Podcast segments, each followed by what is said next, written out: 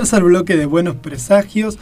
Y en este momento estamos al aire, ya aquí compartiendo la mesa de Buenos Presagios, con el escritor, periodista, guionista de historietas argentino, Pablo De Santis. Pablo, buenas tardes. Juan Pablo Simonetti aquí, junto con Bárbara Barlamas y Paula Braín aquí acompañándonos en la mesa de hoy. Hola, ¿cómo, ¿cómo están? Muchas gracias por el llamado. No, gracias a vos. Yo arranco siempre este tipo de conversaciones diciendo que soy una groupie de, un montón de, ciertos autores. Soy groupie tuya, tengo que confesarlo así, lo digo mientras me sonrío. No es para incomodarte, pero sí para que sepas que vas a estar charlando básicamente con un fanático. Entonces las preguntas vienen de todos los winners. Eso para ponerte un poco en contexto. Pero queríamos charlar con vos de tu última novela, que en realidad yo no sé si tu última novela es Academia Veladona o eh, Hotel Acantilado, porque están más o menos ahí una al lado de la otra. Y acá Bárbara está mirándonos eh, contenta porque Hotel Acantilado, somos muy, somos muy fanas de Verne, entonces Hotel Acantilado nos encanta. Nos emocionó. Nos emocionó. Pero bueno, queríamos que nos cuentes un poquito de esta idea de pensar en una academia de asesinatos clásicos. ¿Cómo, cómo se te ocurrió? ¿Cómo, ¿Cómo es que te surge la idea de pensar una situación por el estilo? Bueno, pero bueno, em, em, empecé a empecé a pensar eh, un poco a partir del, del mundo de, una novela mía anterior que era El, Enigma de París. Claro. Varios años después. pues eso. Perdón, Pablo, perdón. Se perdió, ¿no? Sí, tenemos un problema, no sé si yo no sé si es nuestro cable o qué demonios. A ver, ahora sí. No toco más nada. Nos quedaremos con el teléfono en alto haciendo sintonía. A ver. Yo estoy, yo estoy hablando con al, lado de la ventana, que es donde tengo mejor... Que tenés mejor señal, está bien. Nos falta la budinera y ya completamos. sí. Eh, eh, no, decía que era una novela un poco emparentada con El Enigma de París, eh, que era una novela que, transcurría varios años antes, pero bueno, hay un pequeño nexo, la otra tenía, apareció una, una academia de detectives y acá aparece una academia de, de asesinos, pero ya no en el siglo XIX, sino en los años 30 del, siglo XX, ¿no? que es cuando transcurre la, historia. Son unos asesinos un poco poéticos, no, son unos eh, sí, no, te contaba que, que tenía un levísimo parentesco esta, esta novela, Academia Veladona, con El Enigma de París. Eh, hay un personaje que se repite en las dos, acá está muy, muy mayor porque han pasado muchos años, pero digamos hay un ligero vínculo entre las, entre las dos eh, novelas, ¿no? Claro. Eh, hay una idea que me encantó de los, del Enigma de París, que eran 12 ellos, eh, los, los, detectives. Los detectives, sí. Eso me encantó. Me hizo acordar mucho a los, a los crímenes del zodíaco de Bustos Domecq, que eran también 12. Bueno, no importa, pero flasheé por ese lado en, en su momento, pero no importa. Sí, tenía esa, esa novela la la complicación además porque eran 12 y además cada uno estaba con su ayudante, ¿no? Eh, entonces se me multiplicaban los personajes, ¿no? Pero acá en la academia es va por otro camino, va por otro lado la, historia. ¿Querés contarnos brevemente un poco cómo se te ocurre esta idea de hacer una academia de asesinos? Sí, este es un poco la, historia de Duncan Dix, el, el, protagonista, que es un hombre muy joven, eh, él quiere vengar la muerte de sus padres, ¿no? Tiene una historia que le contaron de, la muerte de sus padres, hay un culpable y él quiere vengarla, vengarlos, y entonces entra a una misteriosa academia de, de, asesinos que se reúnen al principio en un cine que pasan solamente películas mudas cuando ya, ya está el cine sonoro que empieza a instalarse es, es un mundo un poco ya anticuado para, para la época y un mundo muy atento a las señales, a la firma de los asesinatos, un mundo casi poético con respecto al, al, crimen, ¿no? Y con todas unas reglas muy, muy, muy precisas. Y además es un mundo en el que se mueve toda una especie de economía paralela a partir de la filatelia, ¿no? ellos, todas sus transacciones económicas son a partir de, de estampillas eh, y es así también como se, se, comunican y de algún modo tiene, estos asesinos tienen una sede en la, en la sociedad filatélica internacional que está ahí en, en, Londres y es un poco, ahí se guarda en un, en un mueble con forma de torre de Babel, se guardan las, las, las memorias de toda la historia de los asesinos a través de, de los siglos.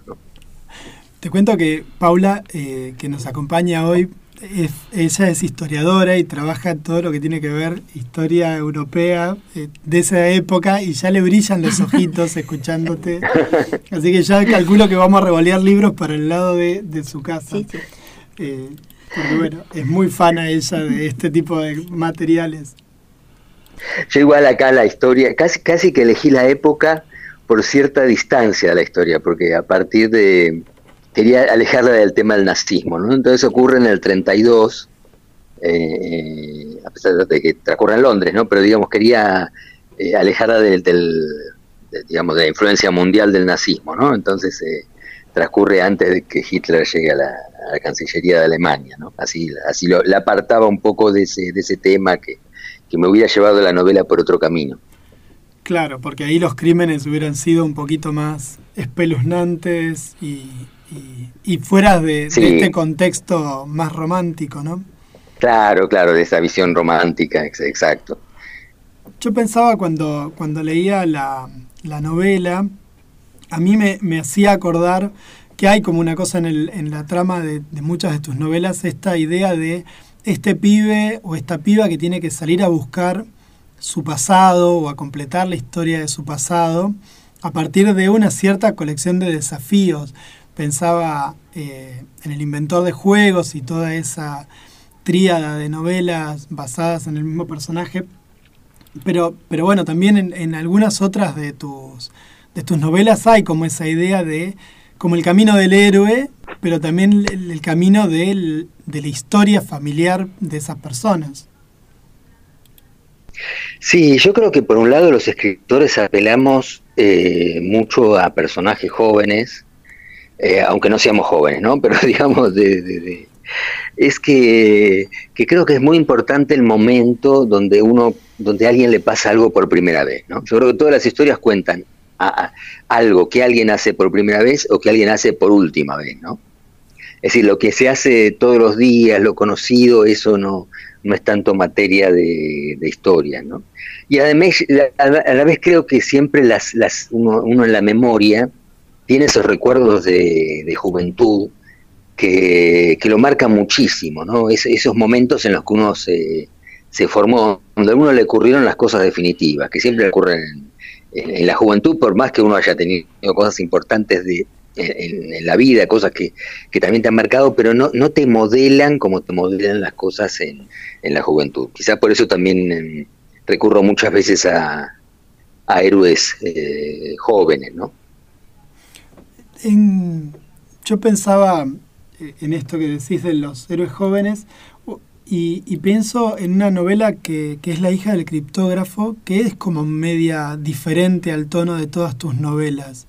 Yo creo que es la primera vez que aparece lo político tan explícito, ¿no? Como, como el subfondo de todo lo que le va pasando al personaje, que ya es un adulto, porque no deja de ser un profesor de la universidad, pero, pero lo que es novedoso ahí es, es esa mirada de lo político, de lo sobre todo el contexto de lo que está viviendo Argentina eh, a mediados de los 70.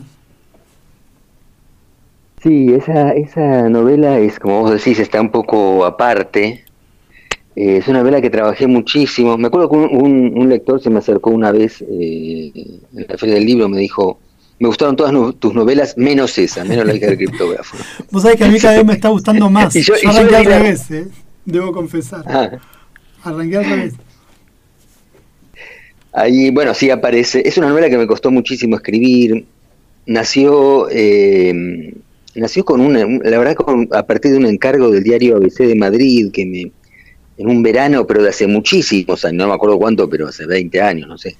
eh, me encargó, si no quería hacer una especie de relato largo en cuatro entregas, o sea, casi una novela corta, y lo hice, y bueno, y ahí estaba un poco el núcleo de lo que después desarrollé en el, la hija del criptógrafo. ¿no?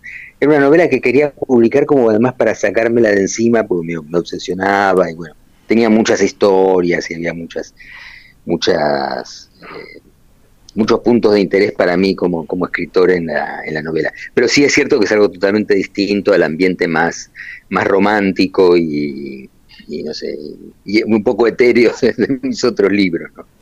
Sí, sí, a mí me parecía como, como diferente, pero no diferente mal como le pasó a este lector tuyo, sino diferente, diferente y punto, nada más. Pero bueno, tiene algunas frases y tiene algunos conceptos que son muy, muy interesantes. Se lo compartí también a otro compañero de historia y me dice, tengo que tener más horas al día para leer. Así que en cualquier momento revoleo también esta novela para allá. Pero bueno, entonces en esta Academia Veladona, volviendo a, esta primera idea, es tu última novela y vas por ese camino y ahora ya estás pensando en alguna nueva trama, en alguna nueva colección de cuentos. Estuviste haciendo policial también en historieta, en la Fierro, en la Fierro Digital. Sí, sí, hicimos con Matías San Juan, que es un excelente dibujante, habíamos hecho una, una historieta que se llamaba el, Castillo Rojo, que salió en la revista de, papel cuando el fierro salía con, en papel todavía. En la última etapa. No, en la última etapa de papel, sí. Y después, eh, después, y después hicimos Saturno, que es una historieta eh, policial, pero de capítulos cortos, ¿no? Como si fueran... Dos paginitas, más o menos, dos páginas. ¿Cómo? Dos páginas. No, más o menos ocho páginas cada, cada, eh, cada historia, pero digamos, es cortito, ¿no? Para una historia son casos policiales. Y me ahí retomaba un poco, porque la historia transcurre en, en los años 80, fines de los 80, principios de 90 en, Buenos Aires, ¿no? Que es un ambiente de, redacciones que yo conocí y me, inspiraba un poquito en, en Enrique Drech, que era el redactor de policiales en el, en el, diario Clarín y que a la mañana trabajaba en la, en la editorial Abril y trabajaba al lado, al lado mío, ¿no? Entonces, eh, bueno, nos, deleitaba a todos con sus historias, de sus anécdotas, era un personaje increíble. Y yo recuperé un poquito de ese, de ese ambiente en, esta historieta, ¿no? A, mí me, yo pensaba cuando leía ese prólogo que vos haces ahí en la Fierro, en la digital, justamente hablando de Enrique Drech y cómo, eh, cómo funcionaba ese ambiente de las, de las redacciones de los 80 con tantos personajes. En los anticuarios también tomás una idea de ahí. Yo ahí me di cuenta que en los anticuarios, cuando hablas de la redacción del diario, también hay ahí una, una reminiscencia a esas redacciones pobladas de personajes extraños de la noche de Buenos Aires. Claro, eh, ahí, ahí en esa, una novela que es una novela fantástica, transcurre en, en 1950 más o menos, pero eh, que es una época, bueno, que yo no, no había nacido, ¿no?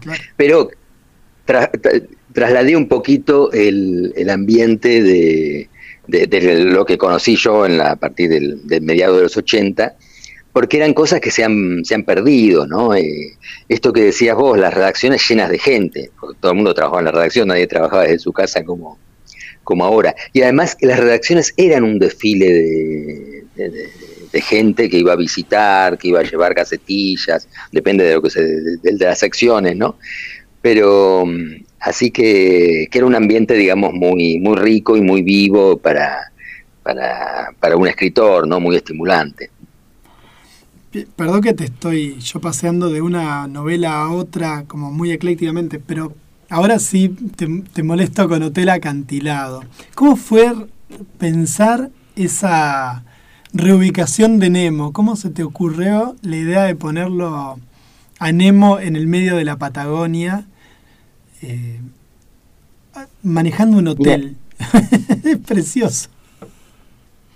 Se me, se me acuerda el momento en que se me ocurrió porque estábamos con, con, con mujer y mis hijos en, en, Italia. Estábamos esperando en una estación de, tren y teníamos que esperar mucho tiempo. Y bueno, ahí se me ocurrió la, ahí se me ocurrió la, la idea. Pero seguramente tiene, el, el, hecho que se me haya ocurrido esta idea era que había releído de grande No, no, no, no, era mi recuerdo de lecturas infantiles, que las tuve también de, verde, de Verne, sino que había releído de grande las, las 20.000 leguas y, eh, y La Isla Misteriosa, que es una novela extraordinaria. Sí, sí, sí, sí, Eh, podría de leerla, la, podría de leerla, me encanta. Es una novela extraordinaria y rarísima, tremenda, ¿no? Porque es una cosa de destrucción al, final. Es una novela, digamos, Verne es un, es un autor, siempre se ha considerado para la juventud y una exaltación de la ciencia y de los viajes, pero en el fondo también es un autor desesperado, ¿no? Me parece Es un autor que... Y son, dos, son dos novelas, viste, que La Isla Misteriosa son dos novelas. Es lo que le pasa a los colonos y lo que le pasa a él. ¿no? Son como dos cosas distintas. Sí, sí, sí. Y aparece ese, ese Nemo misterioso que, que al principio es como una especie de dios oculto, ¿no? Que, que, da señales misteriosas, que los ayuda, ¿no? Es una ayuda providencial que tienen los náufragos. Bueno, finalmente sabemos que es, que, es Nemo casi al final de, de la novela, ¿no? Eh, sí, sí, son como vos decís dos, dos novelas y uno de para mí una de las obras fundamentales de Verne. Y bueno, seguramente por, por la, que había vuelto a leer esta novela se me ocurrió esa, esa supervivencia de, de, Nemo y me gustaba tener como protagonista, salir un poco de la cosa de los personajes jóvenes y tener un personaje grande. Alguien que está en una etapa de, de, de la vida ya, ya avanzada, ¿no? ya con todo resuelto y que, y, que es prácticamente un jubilado, como, como Nemo está jubilado, pues no tiene más su submarino, no tiene nada, y tiene que, que, digamos, volver a establecer su vida, eh, y ese es un poco el tema de la novela, ¿no? A mí me, me, gustaba de, la novela. ¿Vos, Barbie, la leíste? sí, sí, sí. Meta abocado, usted también. No, bueno, este, pero... Por Dios y la Virgen, quedo como un cholulo total. Pero bueno, sí, sos el cholulo número uno, yo vengo a ser el cholulo número dos. No, no, yo lo que sí, por ahí, en, cuando hablabas, ¿no es cierto?, tanto en esta novela como en las otras, es como, acá a Nemo le salvaste su vida trágica y es como que tiene un retiro de jubilado, jubilado ideal en un lugar que le gustó, es como que suele pasar en pequeños poblados, sobre todo costeros, de personas que dijeron en algún momento que pasaron, y este es el lugar idílico para vivir y me retiraría acá cuando me jubile. Y como que él lo logra en el medio de su tragedia, que, no sé, con Verne lo, lo dejó como el mártir de, del siglo XIX. Sí, claro. Entonces... Sí, sí, aquí... perdón, perdón.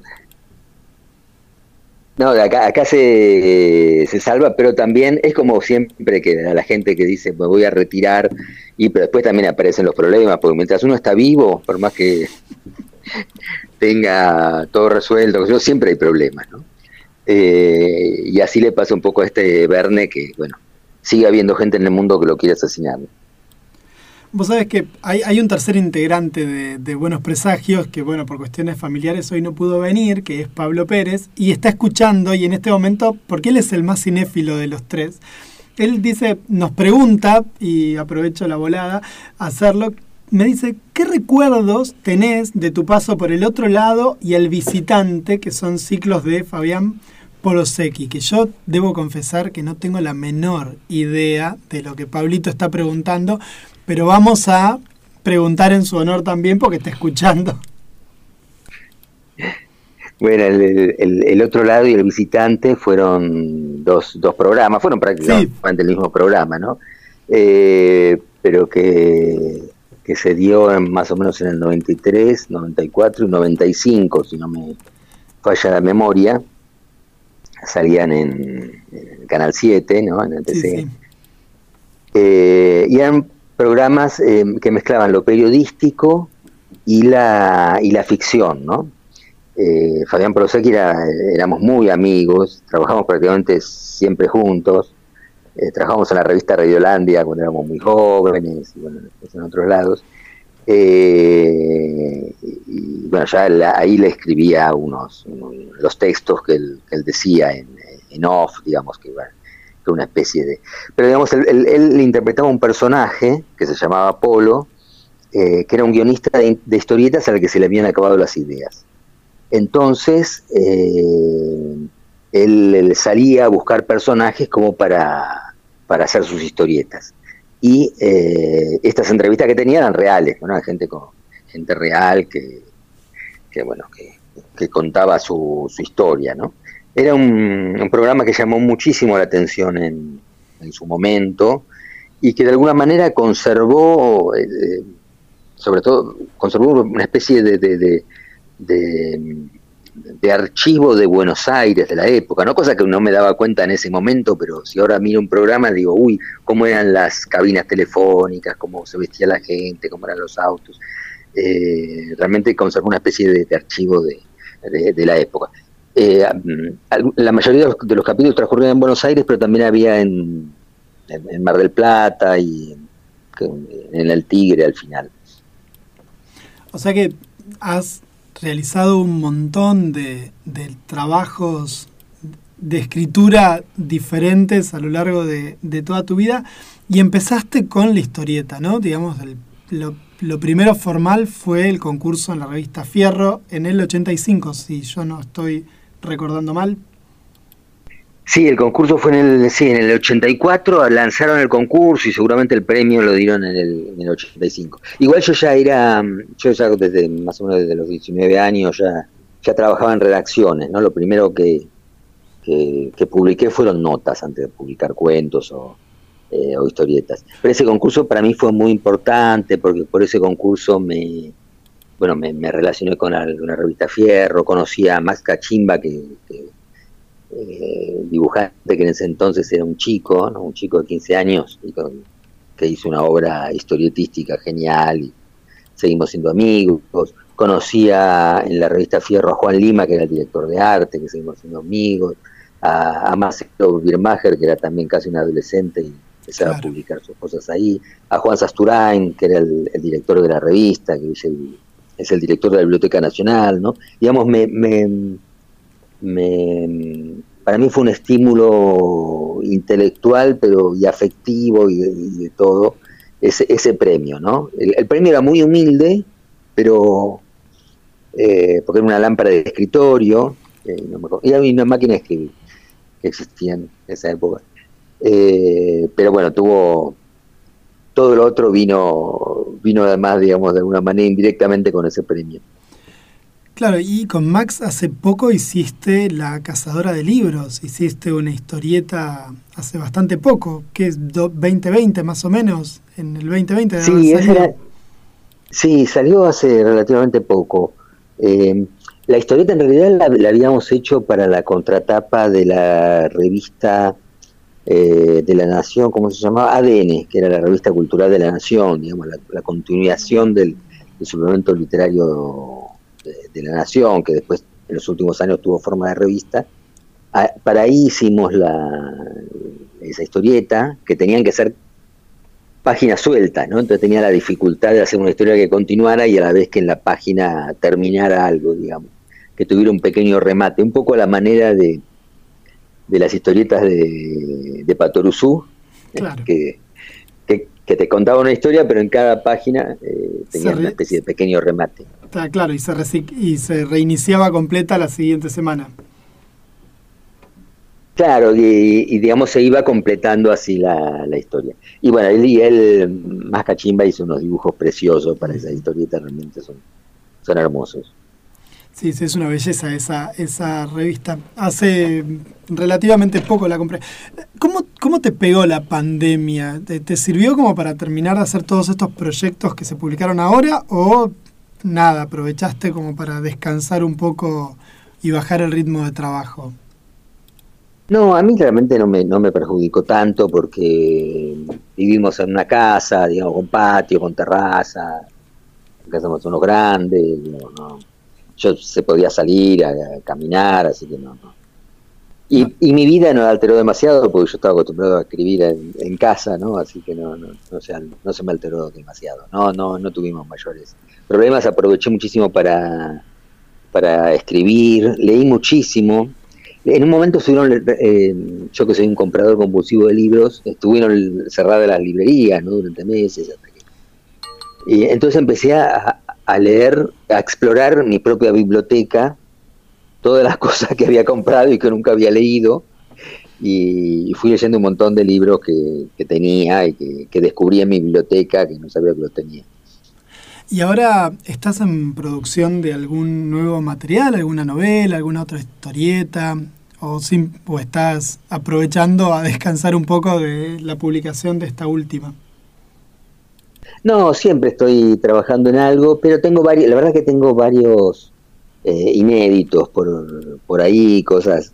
Escribo más de lo que de lo que publico, ¿no?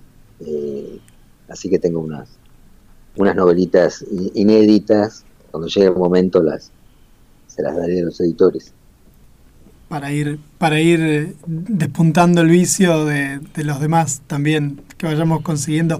Hay, mucha literatura infantil tuya. Bueno, a mí se me ocurren un montón de preguntas, pero te puedo tener tres horas y media también eh, preguntándote, porque además hay toda una rama que tiene que ver con la infantil o juvenil, que no tiene tantas que no es tan cruenta como puede ser la de la Academia Veladona, como puede ser eh, quién quiere ser detective. Pero tiene su lado tierno esa también.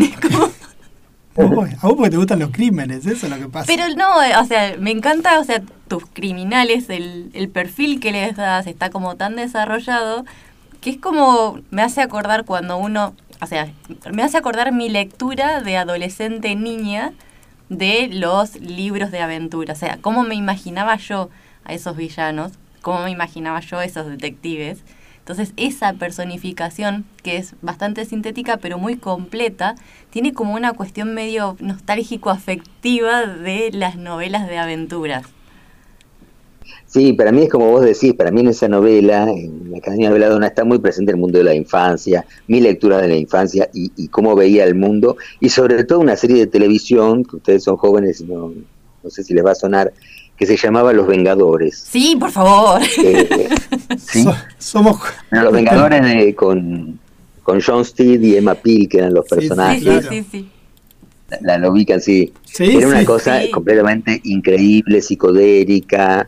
Eh, todavía ahora veo algunos capítulos y digo, ¿cómo se les ocurrió filmar esto? Que era una cosa totalmente de vanguardia. Todo era de vanguardia, desde la escenografía, la ropa de Emma Peel, que era fabulosa, ella era divina, de Mapil, que después ahora los, los más jóvenes la conocen porque, porque estuvo ya de, mayor, estuvo en Juego de Tronos, ¿no? Claro, sí, Sé, que, sé, que tenía un personaje ahí. Pero bueno, de joven era preciosa y con esa, esa ropa tan particular y esos colores. Era una serie que me, que me encantaba y yo creo que hay mucho de, de, esa serie en Academia Veladona, ¿no? Como esa, ese, esa psicodelia de, también de los personajes sí, sí. Eh, eh, no, pero digamos, ese, esa, esa cuestión de, no realista, eh, digamos, la expresión de la violencia, pero no en términos realistas, de, la violencia como, como ocurre ahora, como nos puede ocurrir en la calle, digamos, sino la, la, una violencia estilizada y alejada de la realidad. Y me parece que está muy presente es el mundo, el modo como uno ve esas cosas desde la desde la infancia, ¿no? Porque yo creo que no cambiamos mucho de, los 12 años a, distintas etapas de la vida, ¿no? De alguna manera nos formamos ahí y, después, eh, después de alguna manera eh, quedamos marcados, ¿no? Como si recibiéramos como una, como, se acuñan las monedas, digamos, como un sello, eh, que, que, nos marca y y no cambiamos tanto, por lo menos tengo esa sensación. ¿Sabes qué? Es muy gracioso la referencia que tenés vos de tu nostalgia con esta serie de televisión. Y mi abuelo, en su momento, cuando veía esa serie de televisión, que la vio, o sea, no cuando la emitían, sino mucho más grande, él decía que esa serie era un homenaje a eh, su infancia, ¿no es cierto? Y las aventuras tipo el zorro y el llanero solitario y este juego, ¿no es cierto?, del paraguas como si fuese un florinete jugando, ¿no es cierto?, en las persecuciones, y él decía que era como una apelación a la nostalgia de eh, la ficción de la década del 2030. Puede ser, claro. Además tenía otra cosa la, la serie, era que, que, para mí en términos narrativos es muy fuerte, era un mundo, había una conciencia de un mundo autónomo. Cuando ellos salían a la calle, supuestamente a las calles de Londres, no se veía nadie, no cruzaba ningún auto que no fuera de la serie. No cruzaba un transeúnte, era una, una ciudad vacía. Como digamos, estamos dentro de la ficción y no hay nada fuera de la ficción. Todo está construido, ¿no? Esa idea me parece modernísima y realmente de, vanguardia y, da la sensación de que todo es casi como un sueño, ¿no?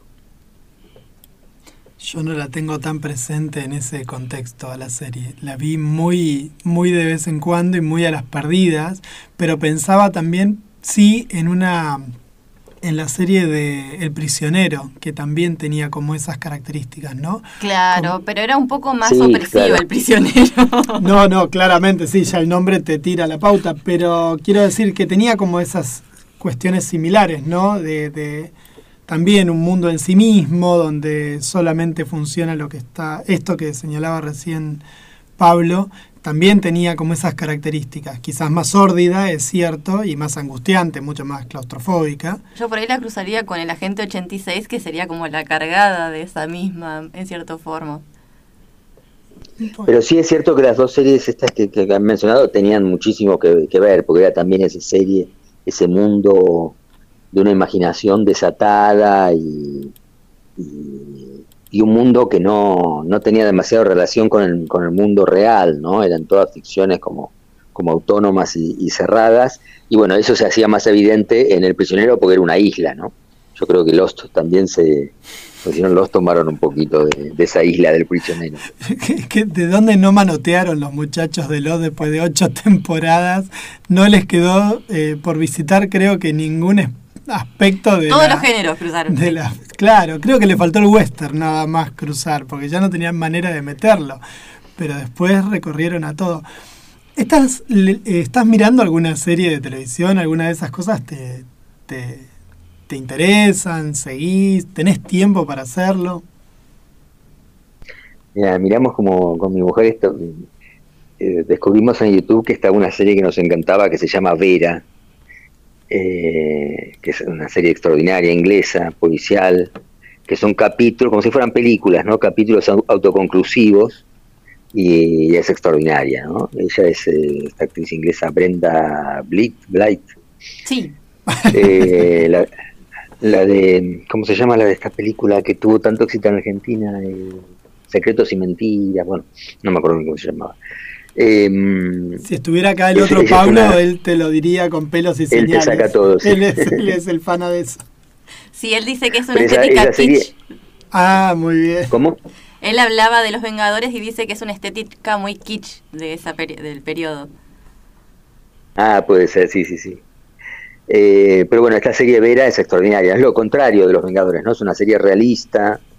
Eh, pero con unas historias muy bien construidas, ¿no? Realmente es mejor que las novelas policiales, ¿no? Es una, los guionistas son extraordinarios. Y es una señora eh, una señora grande el personaje principal, es una, una señora. Sí, sí, sí. Ahí estamos googleando justamente.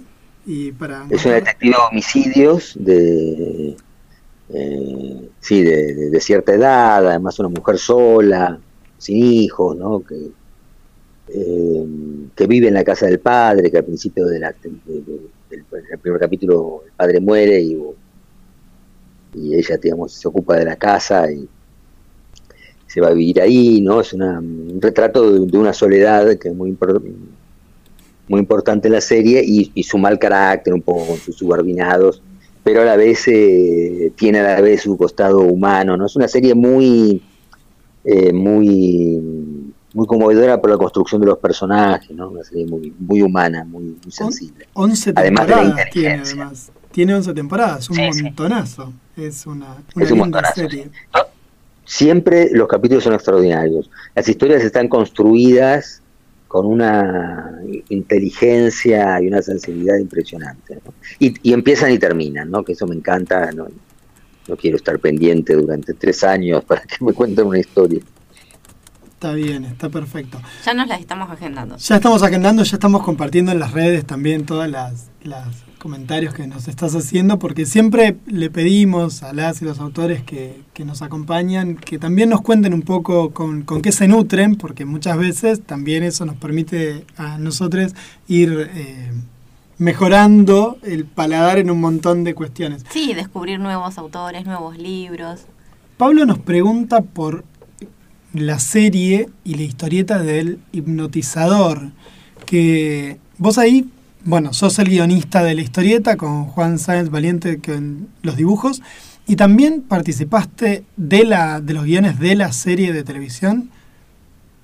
Sí, sí, participé de los, eh, de los guiones, hicimos también una segunda temporada que, que, pensé yo el argumento, porque ya no teníamos historieta, ya se nos había acabado, así hice un argumento, digamos, original para, para, para la serie y también fueron dos temporadas de ocho capítulos. Vos sabés que a mí me costó horrores conseguir para poder verla, porque no tenía HBO en ese momento y ahora está como bastante difícil de conseguir eh, para poder verla. No, y acá me sonríen porque están preguntándome por qué no la torrenteo, básicamente, pero porque no está para torrentear, por eso. Tenés no, Ah, bueno, bueno, está en Estremio, pero yo no tengo Estremio en Barlama, ¿qué quiere que le diga? Así que bueno, voy a tener que verla en tu... Me vas a tener que... Venga a casa nomás. Vamos a tener que ir a tu casa a mirarla. Porque vi, porque bueno, sí, la primera temporada hace referencia a la, a la historieta. ¿Y, ¿Y, cómo fue que se les ocurrió hacer una historieta de... Eh, perdón, una serie de esa historieta? ¿Cómo surge? Porque es una historieta no sé, yo no la veía televisiva, pero bueno, claramente no soy bueno para eso. Mira, fue una cosa increíble, casi milagroso. Fue un productor de, de, Brasil que, que, se interesó en la historieta, pero la historieta no había salido en Brasil. Un, un crítico de, historieta brasileño eh, se, la, se la recomendó, le, le llevó el álbum y bueno, y así eh, se, pusieron en contacto con nosotros y, se, armó la, serie, consiguieron el apoyo de, de HBO Latinoamérica, ¿no?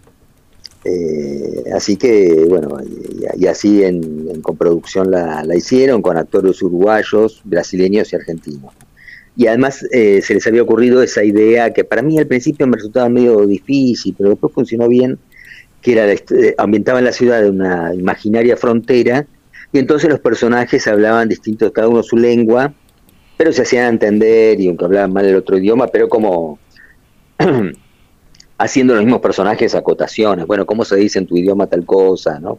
Eh, discutían acerca de los del portugués y, del español. ¿no? Bueno, yo, Eso salió, la verdad, era difícil y salió muy bien.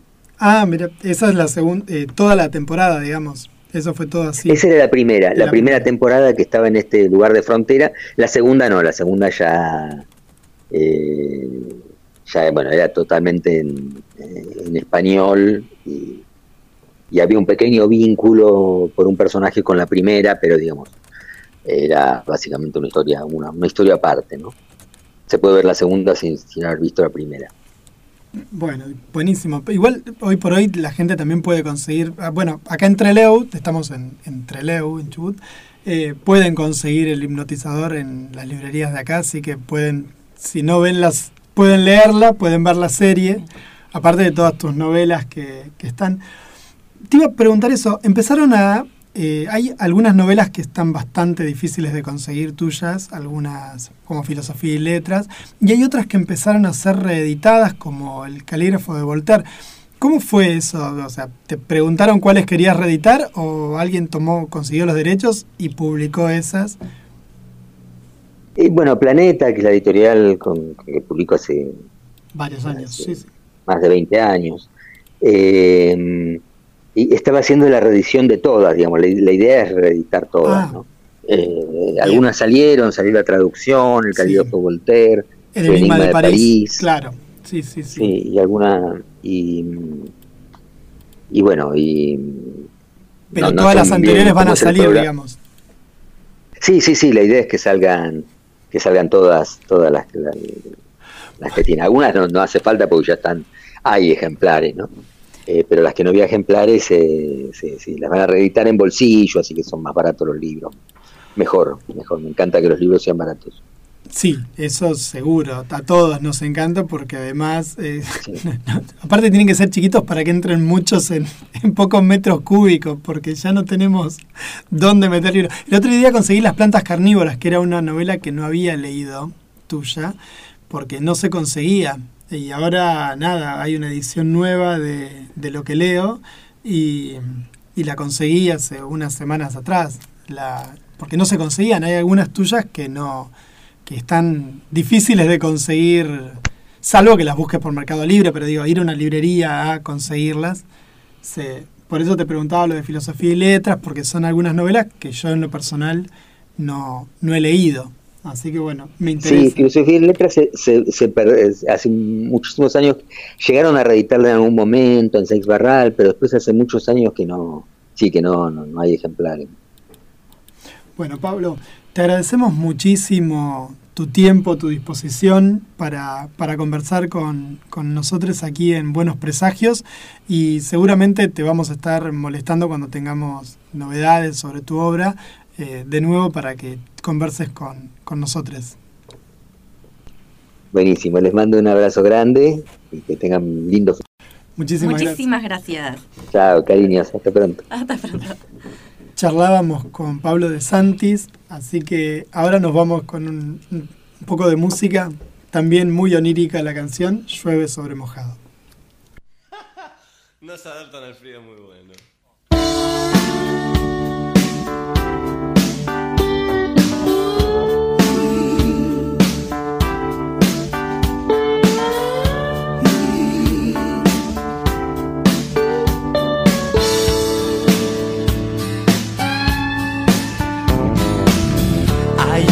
Lágrima en el fondo del río de los desesperados. Adán y Eva no se adaptan al frío. Llueve sobre mojado.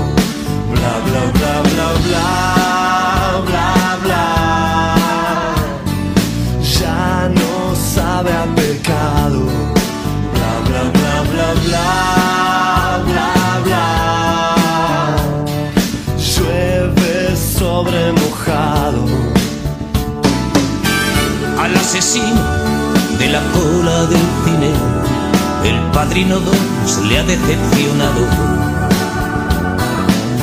Los violadores huyen de los jardines. Llueve sobre mojado.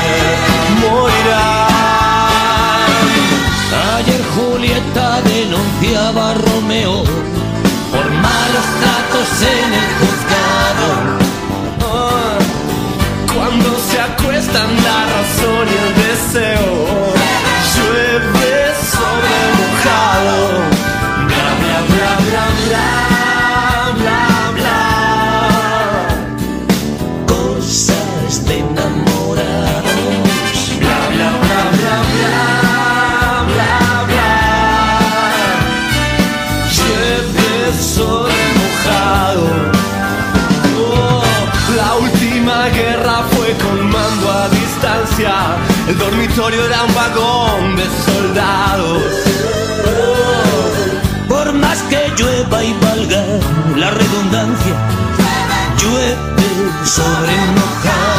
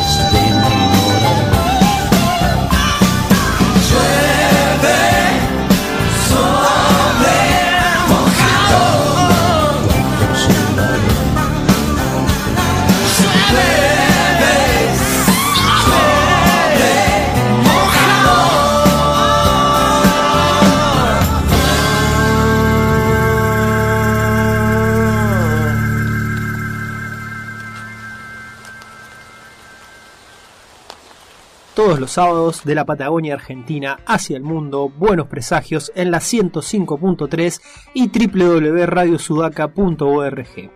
Buenos presagios.